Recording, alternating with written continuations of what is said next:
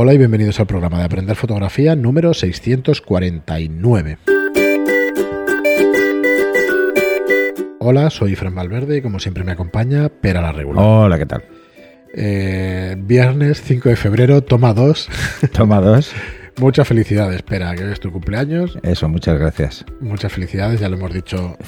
54. 45. Eh, Eso, estamos repitiendo lo mismo que se nos ha ido la grabación. Vale, pues nada. todo el mundo felicitar al, al maestro en Telegram y cuando lo escuchéis y en los comentarios, por favor que anima mucho. Podéis enviar jamones o lo que queráis. Te, te, felicitan mucho en Facebook, sí, ¿no? Solo abro mi Facebook a comentarios un día. El día de tu cumpleaños. Para que no me agobien con privados. Porque los privados entonces es brutal. Sí, los Sí. Tengo algún récord bastante histórico de, de, de felicitaciones en Facebook. Y la verdad es que. pff, Es una locura. es una locura. Es una locura. Pues nada, 45 años y lo ideal para aprender fotografía. Exacto. Te entras en nuestra plataforma, aprenderfotografía.online y miras los 44 El cursos otro que día celebramos en, con mis hijas y mi hijo y, eh, y mi madre y, la- y mi pareja y todos. eh, mi cumpleaños hicimos, lo hicimos el fin de semana pasado porque tenía a mi hijo. Sí. Y, y precisamente le digo a mi madre, dice, hostia, 45, ¿no? Porque estaban al revés los números. Claro, ver, mm, al tener la tarta enfocada al revés, ¿no? Estaban al revés. Y Y me dice, sí, ¿quién los pillara, no? Mi madre. Y le digo, sí, sí, ¿quién los pillara? Yo con los 45 me conformo, vamos. Yo es lo que tengo. Dentro de un tiempo, pues pensaré lo mismo. Ya Sí, me conformo sí, sí. con 40. Con 45, pues probablemente me habría conformado con 35. Mucho. ¿eh? Sí, sí. O sea, eh, eh, esto, esto pasa, ¿eh? A partir de los 40, cada 10 años es más jodido. Mucho más. O sea, hasta los 40 no. 10 años más, 10 años menos, eso tener 40, tener 30, pues... Bueno, Pero cuando mucho. son ya el 5 aparece, dice, coño, es que estoy a nada de 6, de meter un 6. Y mi hija encima tocándome las narices. Estás Dice, a ya estás cerca seis". de 60, ¿eh? Digo, coño, ¿cómo cerca? Me Estás queda un 6, montón. Estás a 6 de 6. Por eso, estoy a 6 de 6 todavía, queda un montón. Queda mucho, queda No, mucho. ni con redondeo estoy en el 6. Y puedes hacer eh, el No, puedo hacer lo mismo, ¿eh? Con 54 que con 53. Estaremos en 3.600 programas como mínimo, creo yo. Eh, hostia, a este paso sí. En un montón. Bueno, pero nada, pues eso, muchísimas felicidades y, y por muchos años. El tema de la fotografía. Eso, voy a abrir, voy a abrir mi, mi, Mi muro de Facebook, ¿no? Para No, no, mi lista. No, no, qué coño, no, eso no es práctico. Voy a abrir mi lista de deseos de Amazon. por si alguien se quiere lanzar. ¿eh? Que esto de, eh, de hacer aportaciones, mejor se cada uno que las con haga las- con a lo las que bodas. quiera. ¿Eh? Que se puso de moda con las bodas y se abrieron las listas aquellas de. Bueno, pues está bien regalos. eso, está bien. Sí, sí, por lo menos no te regalan cosas que no. Exacto. Bueno, disculpad que nos vamos con los off topics. Sí. Eh, volvamos a la fotografía. Eh, estuvimos hablando el, el episodio pasado del curso de fotografía de viajes, que lo tenéis en la plataforma de estudioonlineroom.es o aprenderfotografía.online. Y el próximo es un curso sobre street photography, del cual tú tienes muchísimo trabajo hecho, espera, muchísimas Sí, decenas porque de mm, cientos de fotos. Voy a tratar el, el tema en este curso desde dos visiones, desde, desde la visión del aficionado que disfruta haciendo fotografía en la calle, o fotografía callejera, eh, casi siempre social o, ar- o arquitectura, es lo, lo que la mayoría de gente hace, y luego también desde la visión de lo que es eh, hacer sesiones street style, que son, bueno, intentar simular eh, esa situación eh, cotidiana en la calle, pero para moda, ¿vale? Para moda o para publicidad. Eso hablaré poquito porque entiendo que puede ser un coñazo. Eh, para un aficionado, pues, bueno, los detalles probablemente le puedan interesar y si vemos que es que le resulta interesante a la gente, pues haré uno solo para profesionales y así estarán los dos. O solo hablando de, de- de lo que ya es street style, que es mm, hablando para moda y publicidad, ¿no? de cómo son las sesiones, eh, el equipo necesario, tanto humano como técnico. Que eso, eso lleva mucho tiempo. Es un, eso podría ser otro curso, ¿eh? Sí, sí, es que es un trabajo en sí mismo, ¿eh? la preparación de... Sí, preparar una Ah, sesión de, de- de street para moda eh, no solo no es fácil, sino que además requiere mucho equipo. eh. Como No, decía danos unas tú. pinceladas entonces, o sea, a- hay que escoger la localización, hay que escoger la hora del día, hay que escoger el equipo de trabajo. Bueno, hay, otra, hay un trabajo previo. Hay que escoger, hay que vender la idea, o sea, en función de la idea que recibes de tu cliente, Ujú. Eh, de lo que quiere o de lo que espera, porque normalmente lo, lo hace con ejemplos y casi siempre te dice, pues mira, es que he visto esta campaña de Louis Vuitton. Y yo, sí, sí, vaya, macho, pero es que está Francis Ford Coppola en esta campaña, no me, fa- no me fastidies, ¿no? O sea, Claro. ¿vale? O sea, que, que no estamos hablando de los mismos recursos, pero bueno. Eh, y me ha gustado mucho, sí, sí, pero insisto, Francis Ford Coppola y además eh, resulta que en. África, en plena Tanzania, ¿sabes? Me fastidies, ¿no?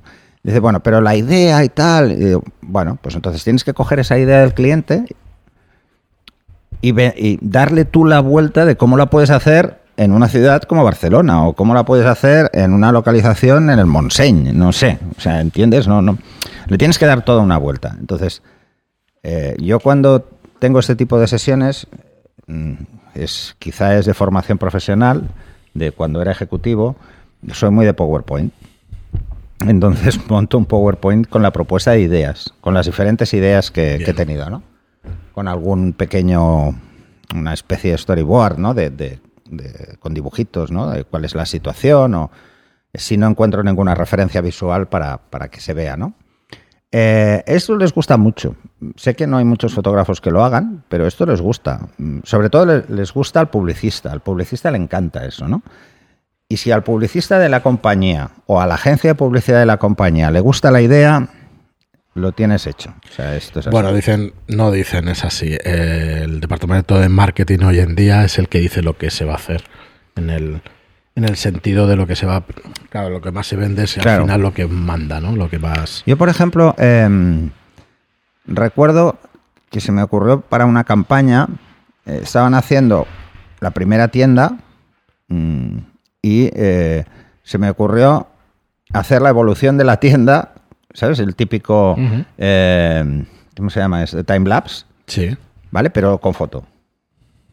Eh, ¿Sabes? Un poco así. Y la verdad es que no quedó mal. Pero yo tenía ideas muy, muy locas eh, sobre algunos temas en moda y, y algunas han tenido que pasar muchos años para que la marca se atreva a hacerlo. Pero bueno, es- esto pasa, ¿no? Esto pasa. Así que me voy a centrar mucho más en lo que es el street photography, que es la fotografía callejera, en, disfrutar de, de la fotografía callejera eh, y qué consejos os puedo dar sobre cómo lo hago yo, cómo lo afronto yo. Yo acostumbro a salir mucho por Barcelona, lo he explicado muchas veces, con la cámara al hombro. Y, y bueno, mm, esto es algo con lo que, que hemos hablado muchas veces, de, de muchas los proyectos personales o cómo plantearlos y tal.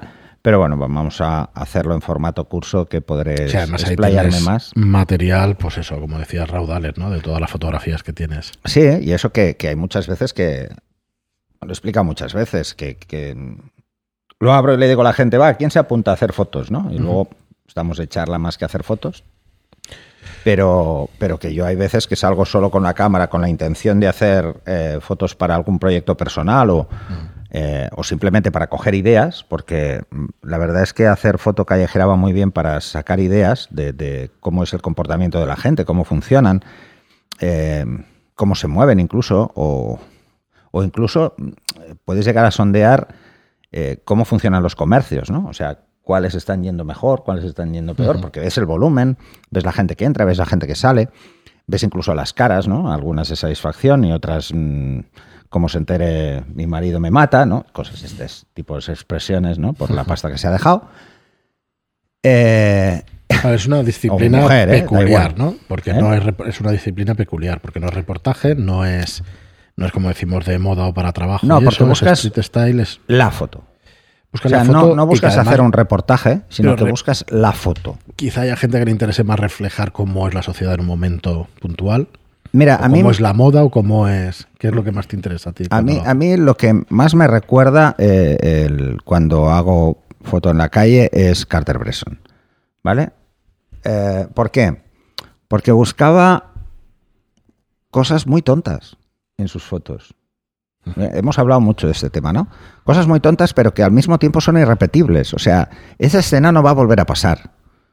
La puedes intentar simular, pero no va a volver a pasar. ¿Vale? Entonces, el, el darte cuenta de que realmente como sociedad somos raros de narices y que hacemos cosas muy raras y que a veces las hacemos en la calle porque no nos damos ni cuenta, es ya de por sí es interesante. Pero luego también hay algo que a lo que suelo perseguir mucho en las fotos, que son a los fashion victims, tanto hombres como mujeres. Eh, y que son personas muy obsesionadas con la moda y que van muy a la moda, van conjuntados pero de arriba abajo. Y eso me resulta muy, muy, Muy curioso. muy curioso, ¿no? Eh, Esto suele pasar en... Además es, es muy curioso que es un proyecto que se puede hacer también con viaje, ¿eh? porque lo puedes hacer en cualquier ciudad del mundo. Hmm. Eh, da igual, sí, sí, es así. O sea, y te darás cuenta, ¿no? O sea, Sí, yo uno de mis viajes eh, que tengo previstos y tengo claro que quiero hacer es ir a Tokio a, a- a esto, ¿no?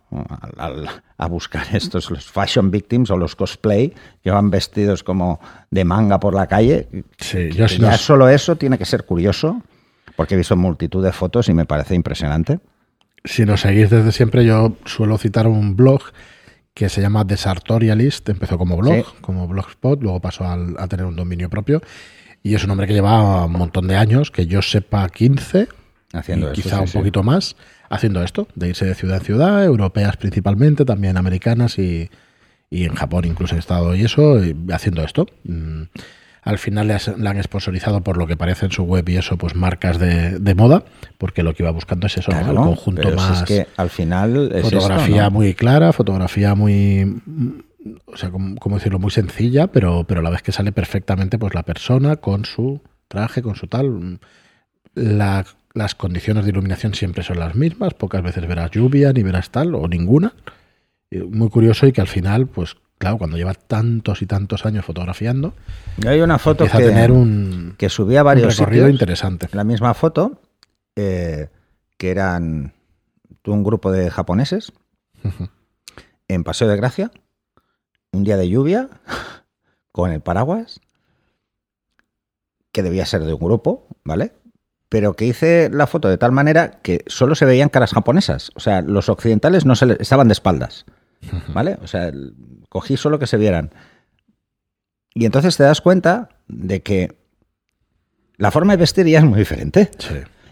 Y te das cuenta que incluso en una ciudad como Barcelona, que es una ciudad donde casi nadie se gira a mirar cómo va vestida la gente, porque estamos muy acostumbrados a ver de Sí, todo. es una ciudad mediana grande. Esto pasa igual en cualquier gran ciudad del mundo, ¿eh? O sea, en Madrid, en Londres, en París. Es que eh, la gente va muy a su bola, ¿no?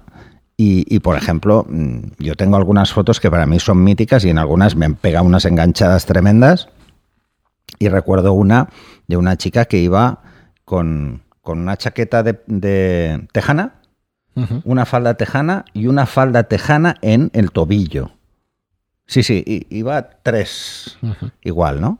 Y pensé, digo, esto es moda, porque yo no lo había visto, ¿no? Lo típico, la chica Igual en un semáforo, una chica espectacular, mm, a la moda, perfecta, impecable, ¿vale? Y al lado un tío con una camiseta de Superman.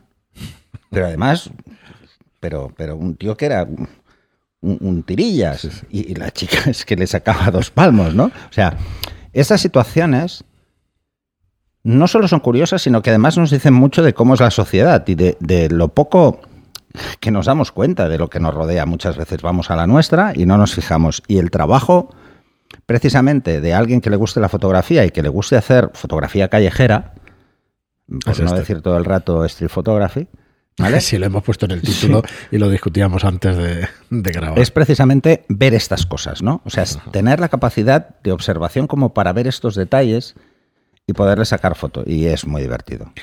Yo se lo Muy recomiendo a todo el mundo. Es una forma de, de practicar, es una forma de obtener ideas, eh, es- se disfruta mucho, además puedes disfrutar mucho, aunque te pases toda la tarde y no hagas ninguna foto, ¿vale?